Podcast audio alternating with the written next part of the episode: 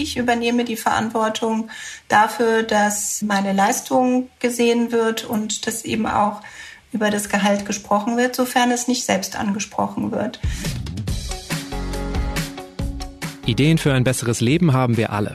Aber wie setzen wir sie im Alltag um?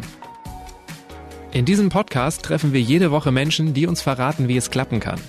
Willkommen zu Smarter Leben. Ich bin Lenne Kafka und diesmal spreche ich mit Claudia Irsfeld. Hier ein Hinweis des Werbepartners Kia. Mit vereinten Kräften bringen wir die Mobilitätswende in Fahrt. Wie mit der Kombination aus innovativem Elektromotor und effizientem Verbrenner. Das Beste aus beiden Welten kombinieren der sportlich elegante Kia Exceed Plug-in Hybrid oder der vielseitige Kia Ceed Sportswagen Plug-in Hybrid mit außergewöhnlichem Platzangebot. Das Prinzip? Bis zu 60 Kilometer rein elektrisch fahren und dann geht's mit dem Verbrennungsmotor weiter. Aufladen geht total leicht. Entweder zu Hause an der Wallbox, dem Stromnetz oder an öffentlichen Ladesäulen. Erfahre mehr auf kia.com. Ja, hallo, ich bin Claudia Irsfeld. Ähm, ich bin heute hier, weil es um das Thema Gehalt geht. Und äh, da habe ich sozusagen aus zwei Hüten heraus etwas zu sagen. Zum einen bin ich Personalleiterin der 4C Group AG und zum anderen bin ich Coach und Trainerin und auch da zu dem Thema Gehalt. Gegen ein bisschen mehr Geld am Ende des Monats würde sich wohl niemand wehren. Ich auch nicht. Und viele Menschen haben wirklich das Gefühl, dass sie eigentlich mehr verdienen sollten. Nur in der Regel werden unsere Vorgesetzten nicht einfach in der Pause vorbeikommen und uns eine Gehaltserhöhung anbieten. Wir müssen es selbst angehen, Eigenwerbung betreiben und aktiv das Gespräch suchen, sagt Claudia. Wie wir uns dann am besten auf die Gehaltsverhandlung vorbereiten und dort auch überzeugen können, erklärt sie in dieser Folge. Hallo Claudia, schön, dass du Zeit hast. Hallo Lenne. Wir reden ja heute über Gehaltsverhandlungen und das mit dem Geld ist in Deutschland irgendwie schon so ein schwieriges Thema, würde ich sagen. Also mit den meisten meiner Freunde habe ich jetzt auch noch nie über das Gehalt gesprochen, wenn ich so ganz genau nachdenke. Was glaubst du denn, woran das liegt? Woher kommt diese Haltung? Also ich glaube, dass das tatsächlich schon auch gesellschaftlich verwurzelt ist. Also es wird ja wird sich wahrscheinlich im Fernsehen sogar mehr ausgezogen und äh, sonstiges gezeigt, als dass man mit äh, guten Freunden oder auch Bekannten, Kollegen über Geld spricht. Also das heißt, das ist wirklich eines der letzten Themen, was nicht besprochen wird. Du bist Expertin für Gehalts- und Karrierefragen, du gibst Coachings, hast ein Buch geschrieben und als Personalleiterin hast natürlich etliche Einstellungsinterviews, Entwicklungsgespräche geführt. Ist es dir schon immer leicht gefallen, über Geld zu reden? Du bist auch Teil der Gesellschaft. Äh, genau, also ich bin, äh, bin da absolut Teil äh, dieser Gesellschaft und ähm, also das ist mir sicherlich nicht in die Wiege gelegt worden, über Geld zu sprechen und an der einen oder anderen Stelle fällt es mir auch selbst immer noch schwer. Aber ich habe mich mit diesem Thema jetzt schon eine ganze Weile beschäftigt und kann sagen, also ich persönlich habe da schon den einen oder anderen Fortschritt gemacht. Aber ich kann es auch immer noch nachvollziehen, dass es eben ein, ja, so ein Zahnschmerzthema ist, gerade wenn man eben so ein paar Sachen nicht bedacht hat oder nicht gemacht hat. Wann ist denn überhaupt ein guter Zeitpunkt, um über das Geld zu sprechen im Job?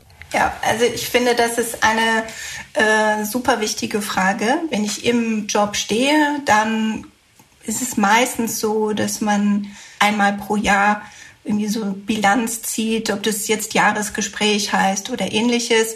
Das heißt, da wird über Leistungen gesprochen, da wird das Jahr Revue passiert und ähm, dann ist das auch immer ein guter Zeitpunkt, um nicht nur über die Leistung zu sprechen, sondern auch über die Gegenleistung.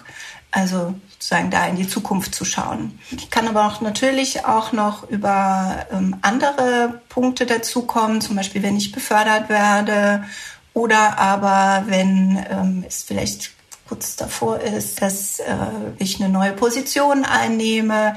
Also solche Anlässe sollte ich auf jeden Fall nutzen, um über das Gehalt zu sprechen. Also erfolgreiche Projekte, Karrieresprünge, sowas. Genau, Beförderung, neue Verantwortung. Also da sollte ich immer noch mal überlegen, was beinhaltet das denn möglicherweise eben nicht nur an mehr an Verantwortung, sondern auch mehr an meinen gehaltlichen Komponenten. Zuerst hast du ja diese Jahresgespräche genannt. Das heißt dann ja auch, dass ich da nicht nur irgendwie passiv reingehe und sage so, hey, mal gucken, wie meine Chefs mich finden, wie, was meine Chefin mir sagt, sondern wirklich vorher aktiv überlegen, was ist auch meine Erwartung ans nächste Jahr, was wünsche ich mir auch in Geldfragen. Meiner Ansicht nach ist es so, dass ähm, das eben gerade etwas ist, was viele Leute nicht machen dass sie sich selbst eben auch überlegen, welche Karriereziele habe ich, was möchte ich denn jetzt in diesem Gespräch auch an Zielen verfolgen und ähm, was möchte ich auch mit meiner Führungskraft besprechen dabei.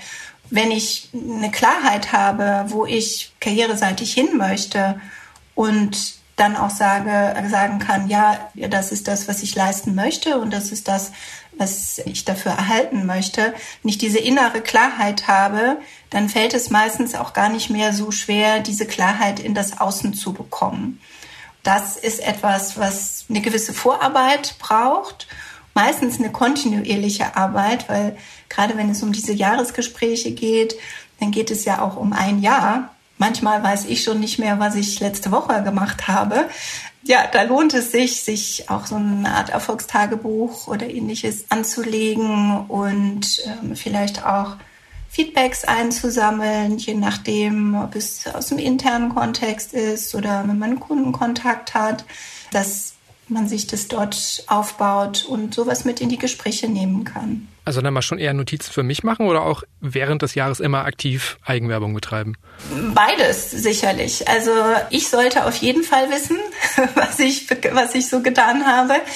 Und äh, manchmal macht es natürlich auch Sinn, äh, da einfach die Personen, die für mich wichtig sind, die mit über meine Karriere entscheiden, äh, dass ich die auch informiere darüber, was, was ich für ein Feedback bekomme. Ja, auf jeden Fall. Was sind deiner Erfahrung nach eigentlich die besten Argumente? Also geht es in solchen Gesprächen eher darum, auch auf wirklich irgendwie erfolgreiche Projekte zu verweisen oder geht es vielleicht eher darum, vielleicht auch den Fokus auf so Eigenschaften, Soft Skills zu verschieben? Vielleicht so Dinge, die auf den ersten Blick manchmal irgendwie unter den Tisch fallen. Mhm. Also ich denke, gute Argumente sind natürlich immer, wenn man die in Zahlen, Daten, Fakten niederlegen kann. Also da hat man dann immer gute, ja, eine gute Ausgangslage. Also Kostenersparnisse oder Umsatzsteigerung oder ähnliches. Oder aber eben deswegen diese Feedbacks auch einsammelt, wenn es in Richtung Kunde geht, dass ich da einfach einen guten Job mache und das, was ich da tue, eben für die Personen, mit denen ich arbeite, einen Mehrwert liefert, dass ich vielleicht auch Zeit spare oder ähnliches. Sowas lässt sich sehr gut als Argument natürlich einbringen. Vielleicht ist es aber auch so, dass ich eine ganz individuelle Kombination aus Qualifikation, Fachlichkeit, Soft Skills habe, so dass es wie so ein USP, ja, so ein Unique Selling Point. Was mich nochmal von den anderen unterscheidet, was mich vielleicht besonders macht im Genau, Team. also was mich so einzigartig macht, ja, also was ist so so mein Alleinstellungsmerkmal und das finde ich ist immer eine ganz spannende Sache, gerade in äh, Coachings und Trainings arbeite ich da mit äh, den Menschen daran, das auch für sich herauszufinden. Denn meistens ist es genau das, was uns ganz leicht fällt, ja, so von der Hand geht, was uns aber so einzigartig macht. Und da hilft es oftmals auch ein Feedback von anderen einzuholen. Also von Vertrauenspersonen ähm, im privaten oder aber auch im beruflichen Kontext. Und da kommen dann immer sehr spannende Sachen heraus, die ich aber auch in so einem Gespräch wieder als Argument einbringen kann. Wir sprechen jetzt heute über Gehaltsverhandlungen. Mhm. Wir wollen wissen, wie wir mehr Geld verdienen können. Die entscheidende Frage ist doch eigentlich dann dabei, was ich fordern will mhm. und auch was ich fordern kann. Was macht eine realistische Gehaltsforderung deiner Meinung nach aus? Mhm. Ist eine super wichtige Frage. Meistens fängt sie mit einer enttäuschenden Antwort an, weil es nicht die realistische Zahl gibt, also die ich jetzt so aus der Hosentasche herausholen kann. Aber es gibt viele Wege, mir diese realistische Zahl auch zu erarbeiten. Und dann sage ich immer, macht euch zur Expertin für euer eigenes Gehalt oder für euren eigenen Job. Und dann kann ich erstmal im Internet recherchieren, werde relativ schnell fündig werden. Und zwar zum Beispiel bei Stellenbörsen, die haben gute Gehaltsreports. Es gibt aber eben auch Verbände oder Tarifverträge, die mich äh, ein Stückchen schlauer machen. Dann kann ich mich auch äh, natürlich über Social Media oder ähnliches verbinden, mich schlau machen, Informationsgespräche führen, vielleicht auch mit Menschen, die in diesem Unternehmen arbeiten, wo ich mich gerne hin orientieren möchte, wenn es denn schon konkreter wird. Oder aber ich habe mir Kontakte zu Personalberatungen aufgebaut, die für meinen Bereich relevante Jobs zu vergeben haben. Da wird auch immer sehr offen über Gehälter gesprochen. Also da habe ich sehr, sehr viele Möglichkeiten, erstmal auf den Markt zu schauen. Und das Wichtigste ist aber für sich selbst auch zu entscheiden, welches Gehalt möchte ich denn gerne haben. Da gibt es sicherlich eine Zahl, wo wir sagen, puh, das ist jetzt aber auch wirklich mein Minimum. Dafür stehe ich auf, beziehungsweise dafür bleibe ich morgens liegen. Oder dann gibt es auf der anderen Seite eben so eine maximal, ja, Maximalgehalt. Also ich sage mal, das ist dieses, äh, meine Güte, das ist so ein cooles Gehalt, da hüpfe ich vor Freude aus dem Fenster. Und wenn ich mich damit beschäftige, also wo diese beiden Pole für mich liegen, dann kann ich irgendwo dazwischen feststellen, ah, mit meinen Marktrecherchen, hier in diesem Bereich liegt eine realistische Forderung. Und in der Regel können das auch alle sehr gut für sich selbst sogar mit einer, mit einer echten Zahl benennen. Also wo sie sagen, das finde ich ist eine realistische und ist ein faires Gehalt, das ist das, das möchte ich für mich bekommen. Eigentlich geht es um so einen Gehaltszielkorridor, ne? Also nicht um eine konkrete Zahl, sondern wirklich schauen, Minimum, ab wann wäre ich nicht mehr motiviert und Maximum vielleicht auch, wann wird es zu unverschämt, wann kriege ich den Job nicht oder verscherze es mir mit meinen Vorgesetzten? Ja, also ich glaube, wenn ich so eine realistische Zahl habe für mich ähm, und gerade wenn ich den Job wechsle, dann empfehle ich nicht genau mit dieser Zahl jetzt loszulaufen, sondern mir da auch noch einen gewissen Puffer drauf zu bauen, weil ich weiß nicht, wie die Gehaltsmodelle aussehen. Also das fängt damit an, werden 12, 13, 14 Gehälter bezahlt, kommt Urlaubsgeld dazu, äh, sonstige Boni, ähnliches, Urlaubstage, sonstige. Also das sind ja ist ja in der Regel so ein Gesamtpaket, ähm, was ich auch verhandle. Und von daher zählt das natürlich auch für mich mit hinein. Ja, da erwähnst du ja schon was anderes, ne? Also es gibt noch mehr, was man ja auch sonst äh, vielleicht mitverhandeln kann. Es geht nicht nur um Geld, sondern eventuell auch Zusatzleistungen, die man erfragen kann. Ist sowas legitim, das auch wirklich von sich aus anzusprechen? Oder ist es dann eher schlecht, weil es vielleicht nicht zur Firmenkultur dazugehört? Also ich halte das für eine verantwortungsvolle Haltung dabei. Und sagen wir so, bei uns speziell ähm, in, im Unternehmen ist es so, dass da gar nicht so großartig verhandelt werden kann, weil wir nämlich einen Schritt weitergegangen sind in der Transparenz. Wir haben äh, Gehaltsbänder und die sind auch intern alle kommuniziert und die Einstiegsgehälter auch nach außen. Also das heißt, da wissen Menschen auch, die zu uns kommen möchten, also was sie denn zu erwarten haben. Wobei in solchen Firmen oft Menschen gibt, die besonderes Verhandlungsgeschick haben und sich dann doch noch irgendwie so einen Bonus rausverhandeln, oder nicht? Jein, also da kann ich für uns sagen, da sind wir wirklich sehr strikt, weil uns diese Fairness da so wichtig ist und das ist dann auch mein Argument dafür, wenn jemand fragt, das finde ich völlig in Ordnung. Ja. In vielen Unternehmen, was ich aber aus meinen äh, Coachings, denn Individualcoachings auch mitbekomme, ist es tatsächlich so. Und äh, von daher ist meine Empfehlung auch wirklich immer fragen. Aber wenn ich jetzt zum Beispiel zu dir mit meiner Gehaltsspanne komme, dann ist doch die Wahrscheinlichkeit, dass ich eher das Minimum kriege, bestimmt groß, oder nicht? Ja, auch da jein. Also da ist auch unter den sogenannten Experten und Expertinnen immer ein großer Diskurs. Ist das jetzt gut oder ist das nicht gut? Meiner Ansicht nach kann ich durchaus eine Spanne angeben, je weiter ich vom Vertrag weg bin, wenn man jetzt auf diesen Jobwechsel einmal geht.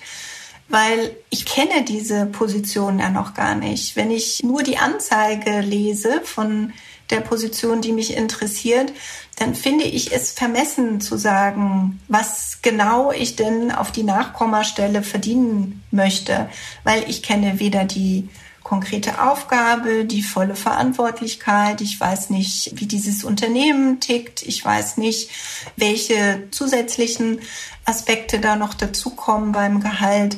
Ich weiß nicht, muss ich jeden, jedes Jahr wieder verhandeln oder wird da automatisch was erhöht? Also habe nur eine erste Idee. Und da finde ich es völlig in Ordnung, auch mit einer Spanne hineinzugehen. Und dann sollte ich aber, wenn ich dann meine Informationen gesammelt habe, die ich für mich klären möchte, dann sollte ich auch irgendwann nochmal darüber sprechen, hallo, Sie haben eine Spanne angefragt, wann sprechen wir über das Gehalt?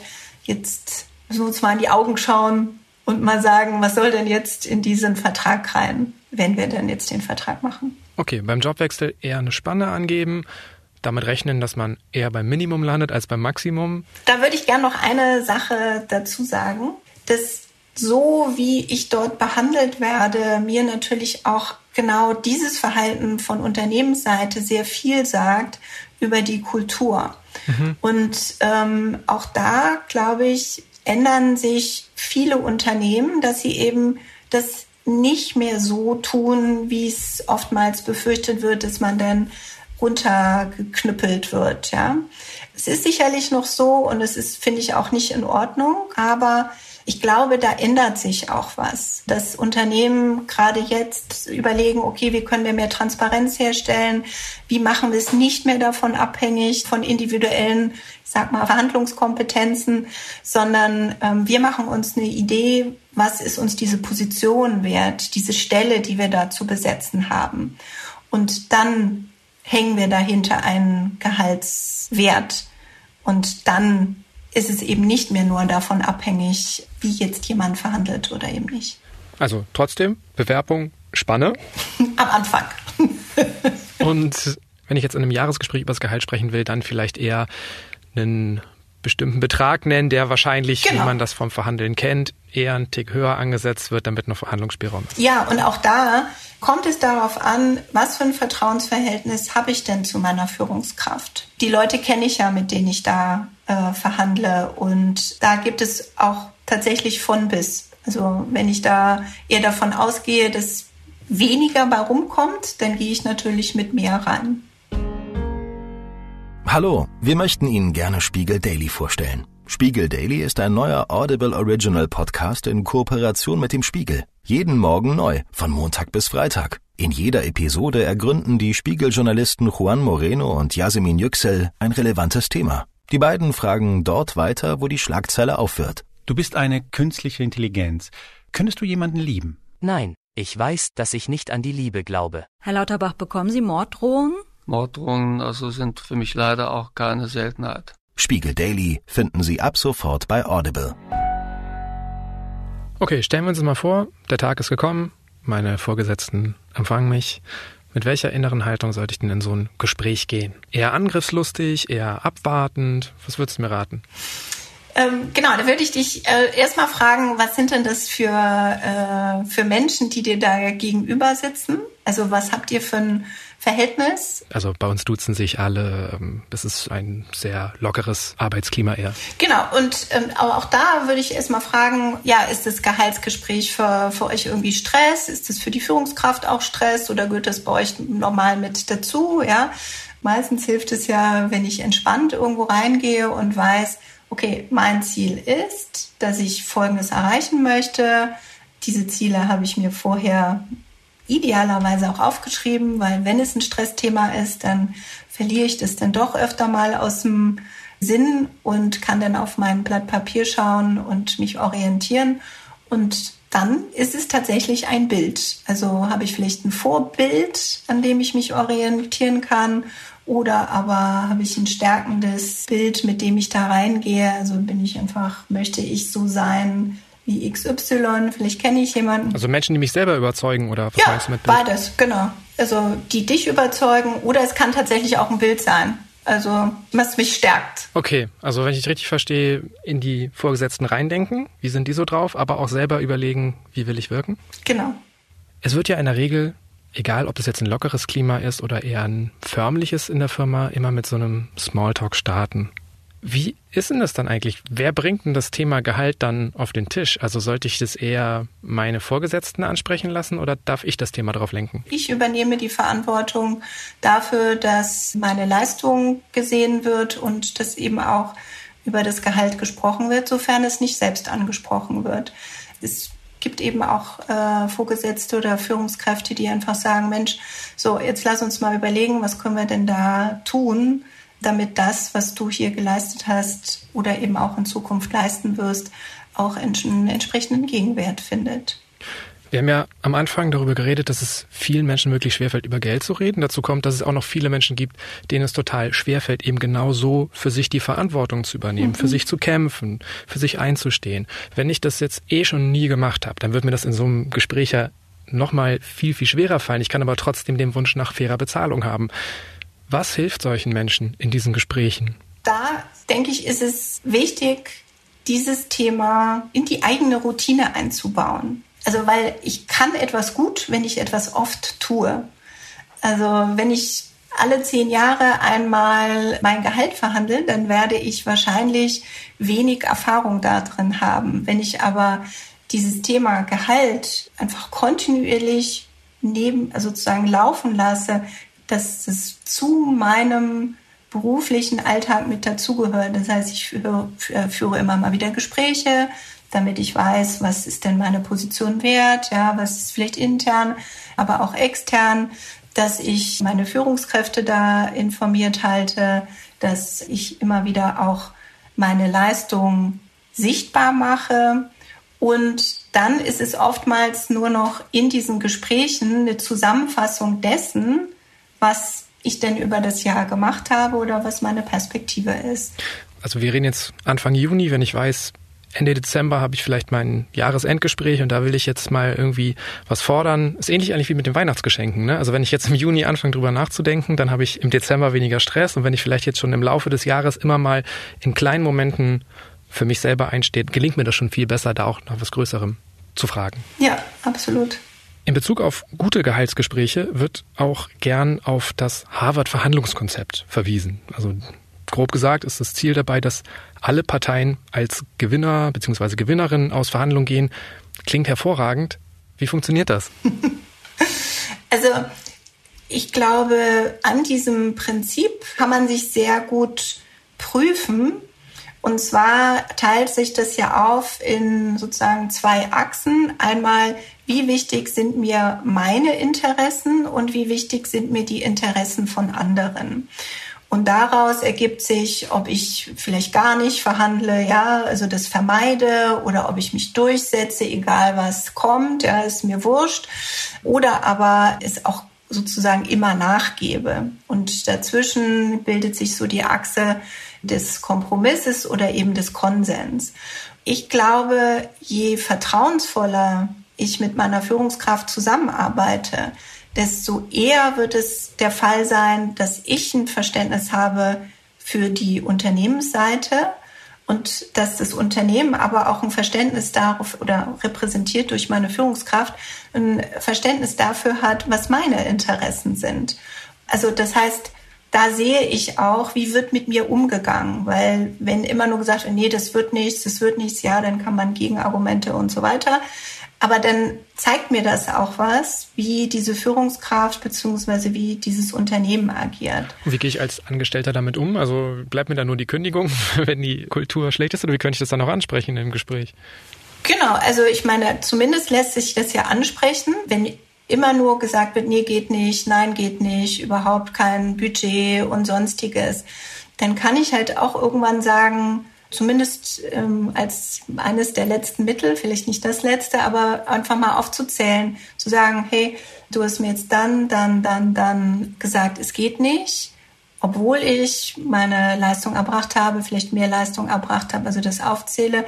Wir haben dann gesprochen, wir haben dann gesprochen und dann gesprochen Mal angenommen, sowas würde deiner Tochter passieren. Was würdest du ihr dann empfehlen? Oh, das ist aber schon persönlich, oder? Ja. Also fühlen sich da nicht Vorgesetzte angegriffen? Genau, aber ich, es geht ja immer darum, ne, wenn es denn so ist, dass ich immer nur abgeschmettert werde und nicht wahrgenommen werde in dem, was ich ja nun augenscheinlich geleistet habe, wenn ich sage, also wenn das Hand und Fuß hat, was ich hier tue, dann finde ich, ist es auch durchaus legitim zu sagen oder da den Spiegel vorzuhalten. Ist dir denn überhaupt klar, was du hier tust? Hast du da Erfahrungen damit gemacht? Was passiert, wenn man das wirklich anbringt in einem Gespräch? Mhm. Also es ist natürlich ein Mittel, was ich jetzt nicht empfehlen würde, als erstes anzuwenden, aber ich habe ähm, auch Frauen bei mir im Coaching gehabt, die wirklich nonstop gegen diese Wände gerannt sind und die haben das ausprobiert und haben damit erstmal durchaus eine Irritation erzeugt. Und bei der einen hat es funktioniert. Da hat äh, die Führungskraft gesagt, also tut mir leid, die sind tatsächlich darüber ins Gespräch gekommen. Und bei der anderen war es dann tatsächlich so, dass sie gesagt haben, nee, also es tut mir leid, mag hier eigentlich bleiben, aber es kann nicht sein, dass immer nur die Interessen des Unternehmens hier durchgesetzt werden und ich gar nicht gesehen werde in dem, was ich leiste. Und die hat sich dann entschieden, woanders hinzugehen. Haben das nicht Arbeitnehmerinnen und Arbeitnehmer im Moment sowieso total schwer, solche Verhandlungen zu führen? Also es ist ja total leicht für eine Firma einfach gerade zu sagen, sorry, Pandemie, kein Geld, geht nicht. Mhm.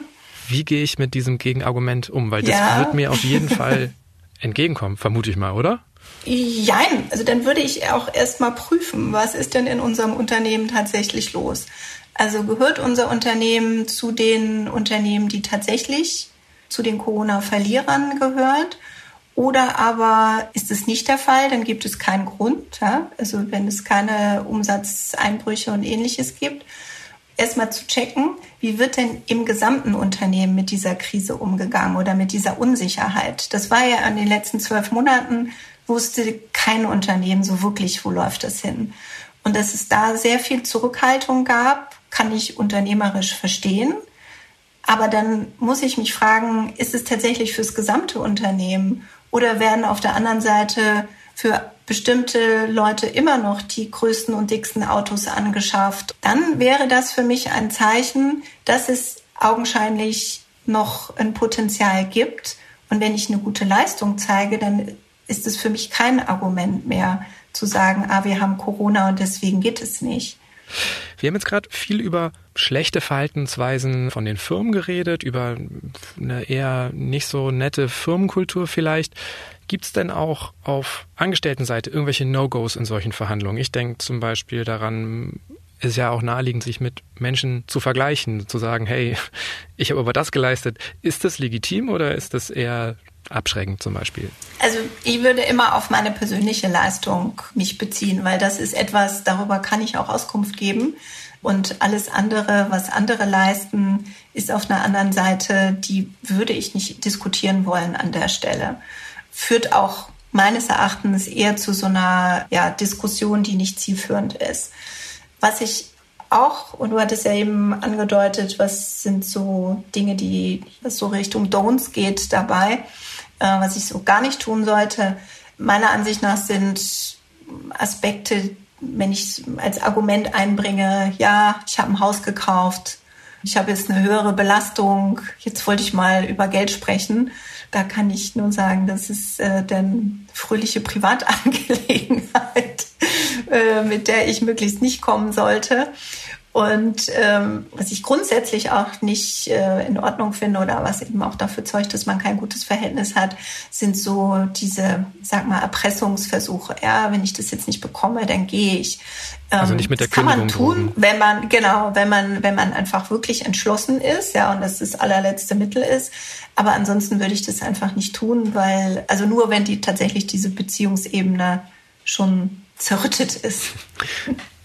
Aber wir können jetzt auch irgendwie nicht so tun, als ob alle Menschen die gleichen Voraussetzungen in solchen Verhandlungen haben. Ähm, Frauen sind in der Arbeitswelt strukturell benachteiligt. Das wissen zum Glück immer mehr Menschen. Der Gender Pay Gap, ähm, also der prozentuale Unterschied im Bruttolohn bei Männern und Frauen, der liegt seit Jahren bei knapp 20 Prozent. Das heißt, Frauen verdienen im Schnitt knapp ein Fünftel weniger und das liegt natürlich auch daran, dass sie zum Beispiel mehr Erwerbsunterbrechung haben, dass sie öfter in Teilzeit sind, dass sie viel seltener Führungspositionen angeboten bekommen. Das wird immer wieder erwähnt. Du beschreibst in deinem Buch noch ein weiteres Problem und du sagst, Frauen verhandeln auch oft deutlich weniger und nehmen zu 90 Prozent das erste Angebot an und starten auch mit genau der Forderung, die sie am Ende haben wollen. Woher stammt diese Zahl, diese 90 Prozent und vor allem, was glaubst du, was hinter diesem Verhalten steckt? Genau, also das sind äh, Studien äh, und Experimente, die dazu gemacht wurden, die dieses Verhalten darlegen.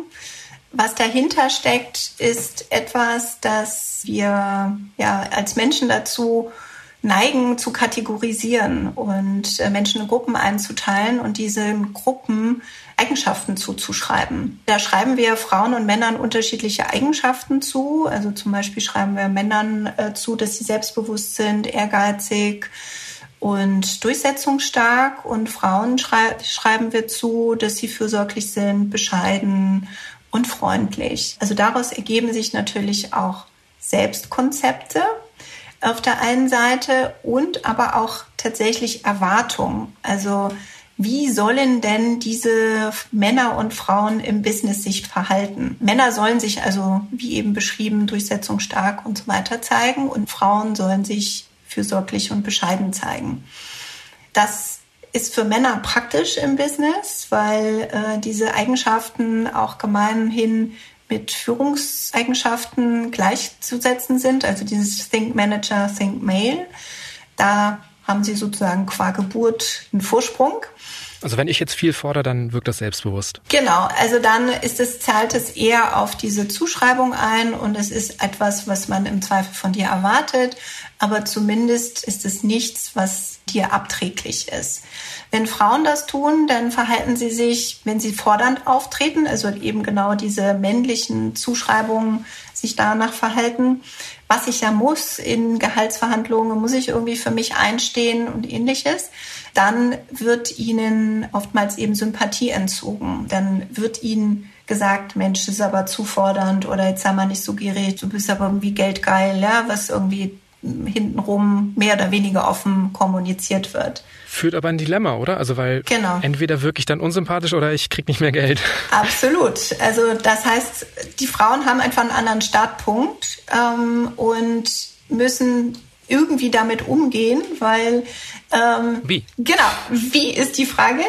Und eine Möglichkeit ist, dass ich mich eben aus dem Dilemma herausbewege, indem ich fordernd auftrete, klar meine Position äh, darlege und gleichzeitig diese Zuschreibungen bediene, die aus dieser Norm herauskommen. Das heißt zum Beispiel, mich fürsorglich zeige. Das heißt, ich sage, das sind meine Kompetenzen, das ist meine Gehaltsvorstellung und Sie können sich sicher sein, davon wird die gesamte Abteilung profitieren. Das hilft sozusagen den Gegenüber, dieses fordernde Verhalten anzunehmen. Also meine Erfahrung ist, dass aber auch viele Frauen sich damit leichter tun, aus diesem Selbstkonzept heraus sowas einfacher zu formulieren. Ist dann ja aber auch eine Klischeeerfüllung irgendwie, oder? Ja, absolut. Also da bin ich auch dabei, dass das eine Klischeeerfüllung ist. Ich sage nur immer, bis dieses Klischee sich ändert, bin ich wahrscheinlich grauhaarig und nicht mehr im Business. Und solange das so ist, ist das für mich eine Möglichkeit, damit umzugehen. Ist irgendwie schade, weil dann ja letztendlich äh, sowohl Männer als auch Frauen nur mit der Klischeeerfüllung am weitesten kommen. Vielleicht in Ausnahmefällen hoffentlich auch anders. Ja, absolut. Aber die Klischeeerfüllung kann helfen. Wenn wir jetzt all diese Tipps beachten und es trotzdem nicht funktioniert, wie komme ich denn aus einem schlechten Verhandlungsgespräch raus? Also ich fordere was, meine Chefin oder Chef sagt, nö, ist ja einfach eine unangenehme Situation und in der Regel wollen wir trotzdem weiter miteinander arbeiten. Mhm. Wie lösen wir diese unangenehme Situation und wie schaffe ich es vielleicht auch, nicht auf Dauer vertröstet zu werden? Genau, also ein wichtiger Punkt ist äh, meiner Ansicht nach, nie zu gehen, ohne besprochen zu haben, wie es weitergeht. Also auch wenn man gerade nicht weiterkommt, dann lässt sich auf jeden Fall äh, vereinbaren, dass vielleicht ein nächster Termin oder ähnliches, ja, dass wir wissen, was ist der nächste Anknüpfungspunkt, dass es nicht so im Raum steht und es nicht mehr darüber gesprochen wird. Ich kann auch durchaus sagen, okay, im Moment geht es nicht, ob ich das jetzt komplett akzeptiere oder nicht. Aber ähm, dann kann ich sagen, dann lass uns in zwei Wochen, in zwei Monaten äh, wieder sprechen und äh, dann nehmen wir da den Faden wieder auf. Dann kann ich mir bis dahin auch überlegen, wie ich damit umgehen möchte und das Gespräch vorbereiten. Und bis dahin immer freundlich bleiben und schön Eigenwerbung machen. ja, genau. Danke für deine Zeit, danke für deine Anregungen. Schade nur, dass meine Vorgesetzten diese Folge auch hören werden. Ich glaube, sie werden mein Verhalten durchschauen. Wenn sie gut sind, dann werden sie dich selbst einladen. Ich hoffe, auch diesen Satz haben Sie gehört. Danke fürs Gespräch. Danke dir. Und das war's mal wieder mit Smarter Leben. Weitere Anregungen zum heutigen Thema gibt Claudia Irsfeld in ihrem Buch Frauen und Gehalt, so verhandeln sie gelassen und erfolgreich. Der Link steht wie immer in den Shownotes dieser Episode. Die nächste Folge von Smarter Leben gibt's ab kommendem Samstag auf spiegel.de und überall, wo es Podcasts gibt. Zum Beispiel bei Apple Podcasts oder Spotify. Über Feedback oder Themenvorschläge freue ich mich jederzeit. Einfach eine Mail schreiben an smarterleben.spiegel.de. Diesmal wurde ich unterstützt von Marc Glücks und Olaf Häuser. Unsere Musik kommt von Audioboutique. Tschüss, bis zum nächsten Mal.